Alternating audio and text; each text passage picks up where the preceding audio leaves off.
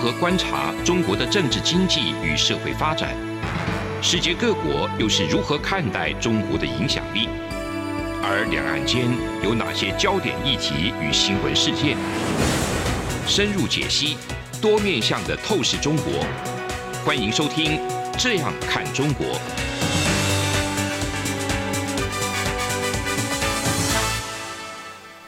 各位听众，大家好，这里是中央广播电台台湾之音，我是主持人陈冠廷。那今天特别想要跟各位听众谈谈拜登的国情咨文与未来的这个中美关系。那我想这几个月我们看到有许多的黑天鹅事件，首先是布林肯访问中国的这一个时间点的时候，出现了所谓的间谍气球或者是间谍飞行体啊，在美国的一些重要的军事设施上空，那本来以为是单一事件，但是后来接二连三的出现，导致呃美国出动他们的 F twenty two、F 二十二跟 F 十六分别去拦截跟击毁这一些漂浮物。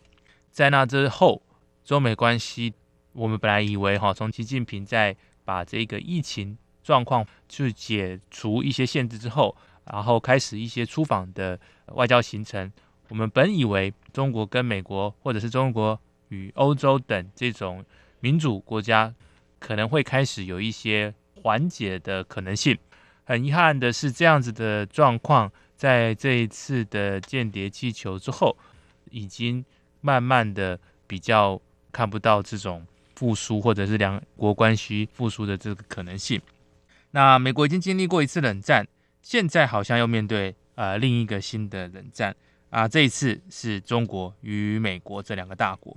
其实我们都理解说，美国算是在一九八零年代面对苏联跟他的这个东欧诸国的这个胜利者。美国是在九零年代，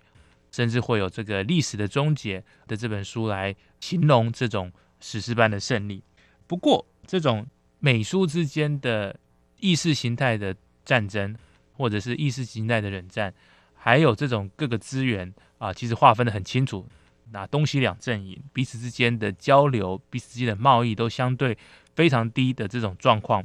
在新的冷战中有点不太一样。因为在这一次的冷战中，美国它面临的问题其实是非常多元的。美国面临社会的问题，面临种族的问题，面临通货膨胀啊，还有这个。众多的金融以及内政的这种问题，比起过去美国欣欣向荣的状况，实在是有点不太一样。而中国另一方面又不太像苏联。首先，它并没有像苏联一样有这种足以跟美国相抗衡的核子武力的储备，也没有足以跟美国相抗衡的科技能力。如果我们比较起来，苏联过去还是第一个。成功发射呃人工卫星的国家，那相较而言，中国还是在属于追赶的路上。不过，在经济以及贸易的这个能力上面，却是远超过苏联，所以是一个另外一个特殊的状况。美国跟中国竞争，跟美国跟苏联竞争是不太一样的。在经济上面，跟在军事上面，中国是略胜苏联，跟略低于苏联。所以这样子的状况，让这一次的新冷战的情况更加的错综复杂。另外一方面，一九八零年代苏联跟美国的贸易，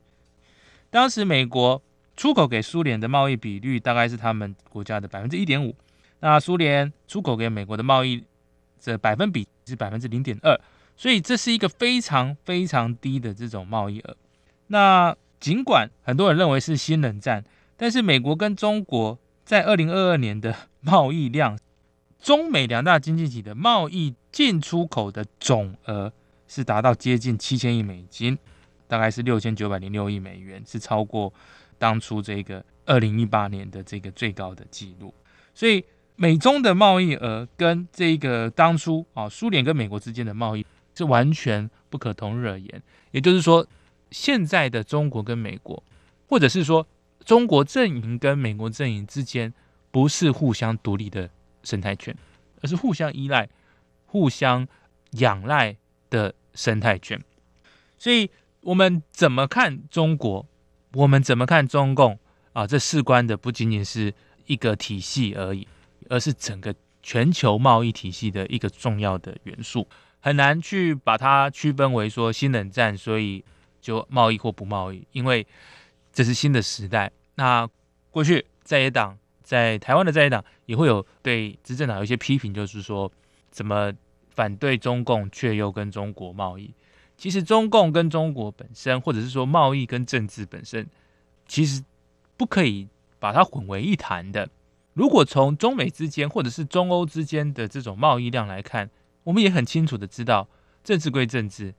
我们非常清晰的告知中共，我们对于政治上面是不能够容许所谓的一国两制，也不能够容许所谓中国单方面所称的九二共识。但是在经济方面，欧洲也好，美国也好，这些国家与中国之间。都还没有完全做到封闭或者所谓要封锁中国的意图，所以中共有一些不管是他们的电视媒体不断强调说是在围堵中国，这也是不正确的。因为如果围堵的话，你怎么去解释说为什么这些这些国家啊他们的贸易总额是往上升呢？那我们之所以要看拜登的国情咨文，是要看一下作为美国总统，他是一个独立的三权的最重要的一权之一哈。他怎么样看待中国经济？那美国总统拜登在二月七号发表的国情咨文，他是受到国际非常大的关注。国情咨文主要是讲给美国民众。那这一次的内容注重于美国国内的内政，包含基础设施，还有种族的平等、警民关系等，还有健康保险，这一直也也是美国内政的重要的一环。尽管如此，在这一次的演说中，拜登还是有提到中美相关的议题。具体来说，他是在讲国际的经济领域中中国和美国扮演的角色。那拜登跟这个美国的情报机构一直在评估中国的这个风险，包含在威胁台湾的议题上面，在人权议题上面，也涵盖最近的这些科技发展，还有我们所谈到的这个在美国重要的军事设施上面的间谍气球。那近年来，中国不断的提升自己的经济地位，现在仅次于美国。但是由于疫情的关系，甚至不是疫情本身，而是他们在疫情调控的这个限制人民的人身自由，还有商业自由，中国的经济状况是在日益下降的。也就是说，在经济每况愈下的中国，接下来美国政府要非常关注中国的经济情况。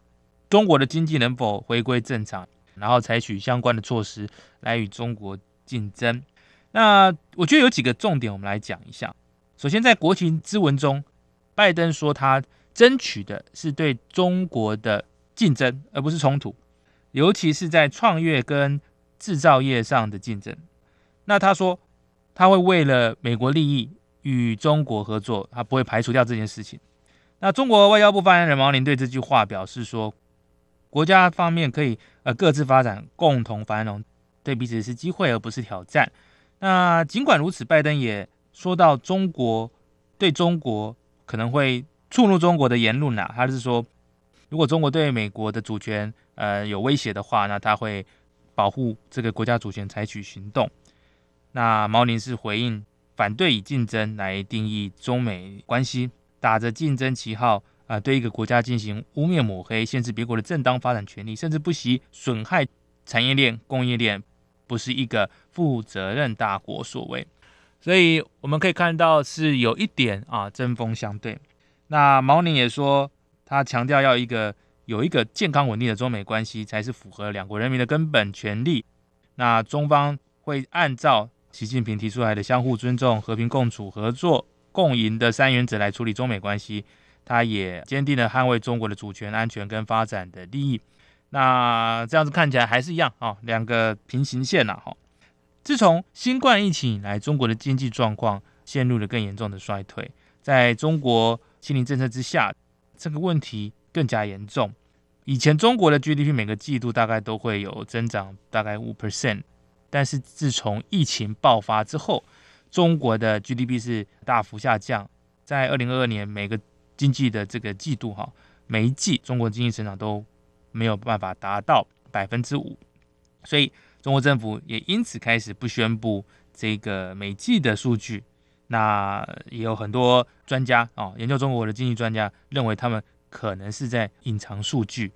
那对美国的经济专家而言，这代表说，这样的行为是不是暗示中国的经济的不景气可能会严重到延迟到二零二三年才有可能，呃，或者是二零二三年的下半年才可能复苏？那我想，现在拜登的国家安全的这个团队可能是在讨论说，哪一种的中国更加难以应付？是那个在胡锦涛、温家宝时期的低调但自信崛起的中国？在办奥林匹克、办理这个万博的这个中国比较具备威胁性，还是习近平这一种穷兵黩武，然后在不断在各个不同的场合再用战狼的方式去做外交的中国会比较具备威胁性？我想现在美国政府必须会用更多的精力来观察中国政府有没有足够的财力跟能力来逆转他们目前的经济状况。中国政府是否能够用他们的供应链和他们制造制度去把它健全，来满足国内外经济跟商业的需求？那这样子的做法如果不够不够及时的话，中国经济就很难回到正常的轨道。那如果中国经济不能够恢复到他们过去的快速发展的轨道，那美国政府倒是可以利用机会提高自己的经济影响力。以前。中国跟美国之间的最大竞争上面，可能在皮尤的这个研究机构，它都会定期的发表民调。许多国家对于中国在经济方面都认为它的潜力是具备挑战美国的。不过随着疫情之后，这样子的状况是每下愈况。所以在这样子的新的情势下，如果美国政府在最新的这个非农的就业率也好，或者是在创新创业，跟这个新创数目也好，啊，美国慢慢的也都站稳脚步。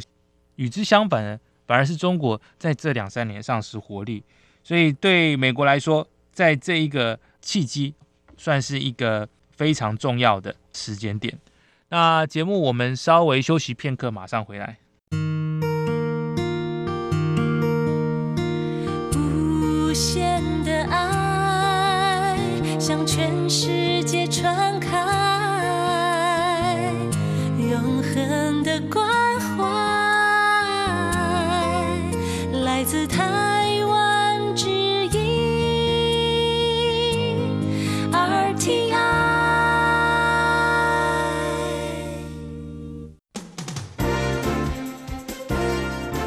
从两岸、国际、历史文化与财经等角度透视中国的《这样看中国》节目，每周一到周五晚间九点三十分到十点。在中央广播电台播出。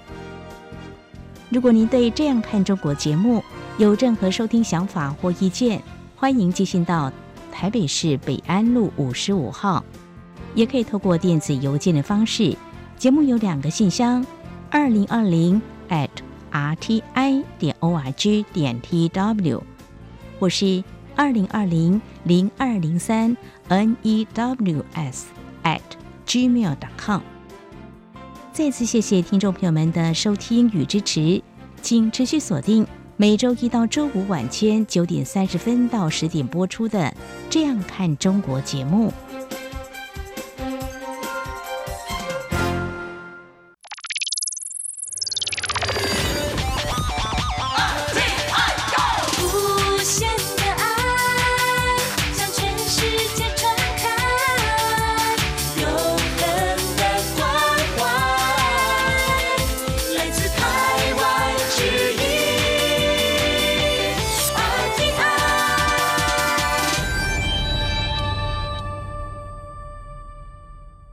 各位听众，大家好，这里是中央广播电台台湾之音，我是主持人陈冠廷。那在这一次的拜登的国旗之文中，根据新恩所做的民调，约有七成二的观众是保持着正面的评价。那当然会有一些五成九的民众认为他对中国的论述不够完备、不够多啦。但是根据民调，有六成七的民众是肯定他的外交政策。所以这次的国情之文的。策略上面是算正确的，强调国内的一些刚才我们提到的这些政策或者是一些问题来去带动认同。那在外交方面上，虽然是有表现出强势，但是也没有走这一种非常偏锋的路线。那有谈到美中，但是却又强调的是，呃，是竞争，不是要不是要冲突，不是要不是要打仗哈。所以说这样子的呃国情咨文是有足够好的一个表演性。那我们再从另外一个观点来看一下拜登总统的这一个国情咨文。根据《纽约时报》针对拜登总统的国情咨文演说，那他们也有一些看法。首先，他们提到说，拜登是在这个国情咨文中简要的提到乌克兰。那他强调说，斥资五百二十亿美元来助力与美国晶片制造的计划。那确保美国的供应链始于美国。除此之外，在国情咨文中，他也点名到习近平主席重申他与中国竞争而非冲突立场，就是如同呃某种程度上面是跟我在前半段的节目有所呼应啊。那最后他提到说，专制政权变得更弱，而不是更强。虽然。民主啊，可能会造成一些讨论啊，一些混乱。但是只要他说美国齐心协力就能够成为赢家。我上任的前形势是中华人民共和国的实力大增，而美国的世界地位衰落。但现在不一样了。他说没有世界啊，任何世界的领导人愿意和习近平互换处境，因为后者会面临许多的难题，就像俄国一样嘛。在这一次的国情咨文，在这一次的演说中，我们可以看到说，拜登提到中俄挑战，但是重点关注在国内经济，因为在这一个时间点，如果美国的经济强力复苏，那就可以狠狠的创造出一个领先的空间。俄国已经深受战争泥淖，中国则在疫情之中无法做快速的调应，啊，变成一个。非常大型的恐龙哈，在这一种反应速度都比不上一些民主的新兴国家，所以在关心国内政治、在关心国内经济的这一个状况下，把资源跟把它的重要的挑战做一个先后顺序的调整，我想这对美国之后这个国家的前进的道路，我认为是非常的非常的正面。那最后我想再提到说，关于乌俄战争。的部分哦，在他的国情咨文里面，拜登有说他们团结了北约，建立一个全球的联盟，他们反对普京的侵略，跟啊乌克兰民人民站在一起。然后乌国的驻美大使也有受邀出席，那他称赞他不仅代表他的国家，也代表他们人民的勇敢啊。他说大使，美国团结一致支持乌克兰，只要你需要，我们也会和你站在一起。我想这些作为。民主国家的重要的领袖，最重要的民主国家的领袖，这一些宣誓，我想都是有非常正面的意义在。那我今天一直讲说，寻求竞争而非冲突，寻求竞争而非冲突。为什么？因为我认为这是拜登的一个很重要的讯息。两个国家，不管是中国跟美国，其实都很努力的想要去避免最直接的战争，因为尽管是俄罗斯跟乌克兰这样子的区域战争带给世界的影响已经够大了。那任何失控的，不管是中台之间的冲突，或者是直接恶意回旋上升到整个亚太地区的冲突，那基本上就是人类文明的一个浩劫。乌克兰跟俄国在全世界的啊贸易总量或者是 GDP 总量，其实都是在十趴以下，但台湾、中国、美国，在一个是全球最大的经济体，一个是全球第二大的经济体。如果加上日本跟台湾，分别是全球前三十大跟全球前十大的经济体，这这是非常非常大的浩劫。所以，尽管说在呃，我们可以看到，在美国对中国的半导体上面的策略，尽管在二零二零年初。的这一个美国跟中国，川普政府已经发出的这个出口禁令，规范任何使用美国技术生产的设备或软体的第三国企业，不得向中国重大的企业华为出口晶片。这样子的这种禁令哦，慢慢都在在的提醒国际社会，美中之间在科技上面的竞争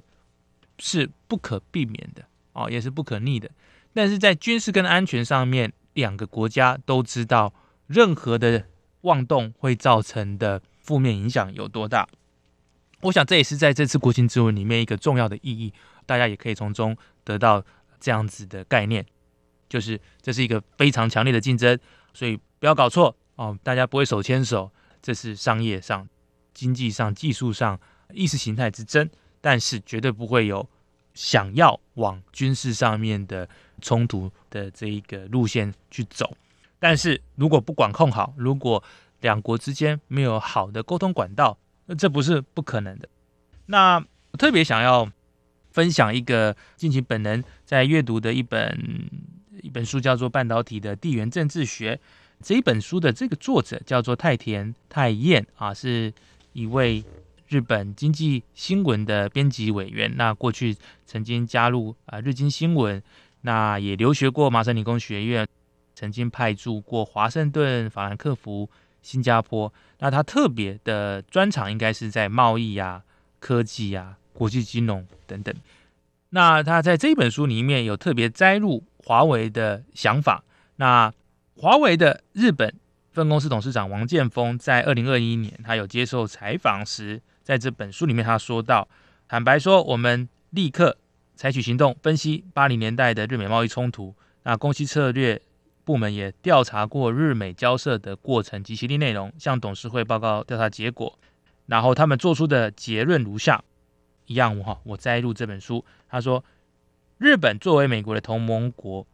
还遭到严苛的对待，所以我们只能舍弃不切实际的幻想，正视现实，踩稳脚步，别无他法。他们制定的方针，他说：“我想你应该也记得很清楚。我在日美半导体协议中读到一件事，印象十分深刻。日本企业被迫开放手上所拥有的一千多项专利技术。”当时日本在半导体产业，尤其是记忆体领域领先全球，但美国强行要求日本开放象征国力全远的专利技术，令人惊愕不已。所以华为知道说，未来的制裁或者是未来的挑战已经是难以逆转了啊！不管如何，如果美国想要确定他他及他的盟国至少在某些领域上面能够不被。超越或者是说不被压制的话，他们是会做好绝对的这一种 commitment 哈，就是承诺，来让美国站在领先的地位上。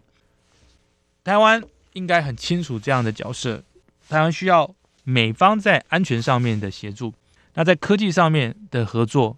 也会遇到面对啊要对中国制裁的压力，这是。不可逆的。从华为在日本分社的这一个代表所谈到的，我想这些都是作为观察中国的重要的指标意见。我也认为说，呃，未来啊，虽然在这今天我们是谈国旗之文，我们讲到的是冲突，我们讲到的是比较多的美国国内的政治的这些议题，但是对我们台湾或者是对整个印太区域的人来说，拜登怎么看待，或者是说美国的行政部门怎么样看待？对中国的竞争啊至关重要。如果大家还有疑惑，说搞不好啊美中之间可能还会有迂回的空间，我觉得可能要再三思。至少在科技领域上面，美国从以前到现在都是非常强硬的。那对于台湾，我们这是科技之岛来说，我们也要应应准备，在半导体或者是说这种。最重视美国最重视的科技的领域上面，也应做调整。不过我再次强调啊，美中也好，中台也好，或者是中欧之间的关系，在一些领域上面是绝对还是有共存的空间。共存不是说不竞争，竞争是不可避免的。但是我们可以从这些产业中上面找到台湾的契机。那。接下来，对于外交政策上，台湾也好，中国也好，可能都必须要更加的审慎。这是一个新的时代，而这一个时代已经不像嗯九零年代历史终结的时代，大家能够在一个相对模糊的状况之下，在政治上面模糊的状况下，还能够取得商业的大胜利，这样子的可能性，这样的时代已经过去了。那这一两个月，呃，美中关系的变化确实又是再一次的风起云涌，台湾面临到的各种挑战。其实也没有减少的这个迹象。最近我们的驻美大使肖美琴也回国，那在一些外交委员会跟一些我国的立法委员有一些呃意见的交换。那接下来的今年的外交重头戏，可能是包括会不会有重要的台湾重要的领袖出访，以及会否有美国啊，如同这样众议院议长这种这种大咖来访台湾。那这可能又是呃另一段中美之间在外交领域上面交手的重要的事件。那这样看，中国也会与您共同来关心类似这样子的事件，以及它所可能产生的政治效应。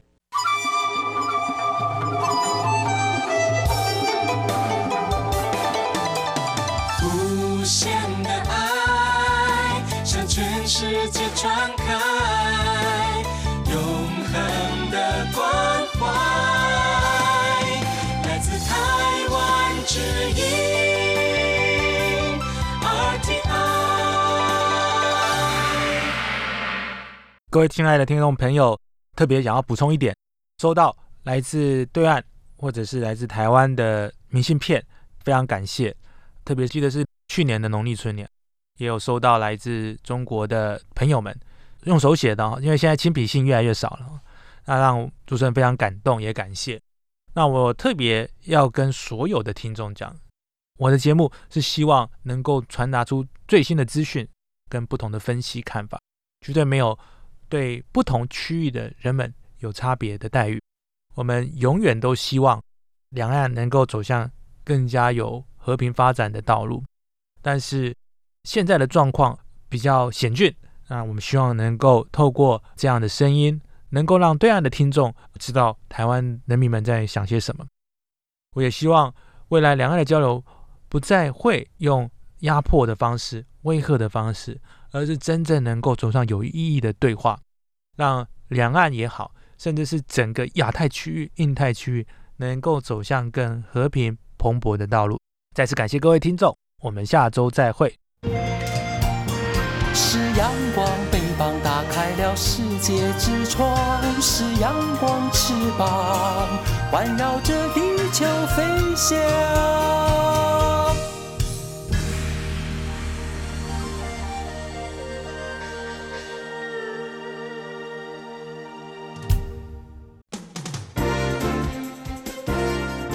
从两岸、国际、历史文化与财经等角度透视中国的《这样看中国》节目，每周一到周五晚间九点三十分到十点在中央广播电台播出。如果您对《这样看中国》节目有任何收听想法或意见，欢迎寄信到台北市北安路五十五号，也可以透过电子邮件的方式。节目有两个信箱：二零二零 at。R t i 点 o r g 点 t w，或是二零二零零二零三 n e w s at gmail dot com。再次谢谢听众朋友们的收听与支持，请持续锁定每周一到周五晚间九点三十分到十点播出的《这样看中国》节目。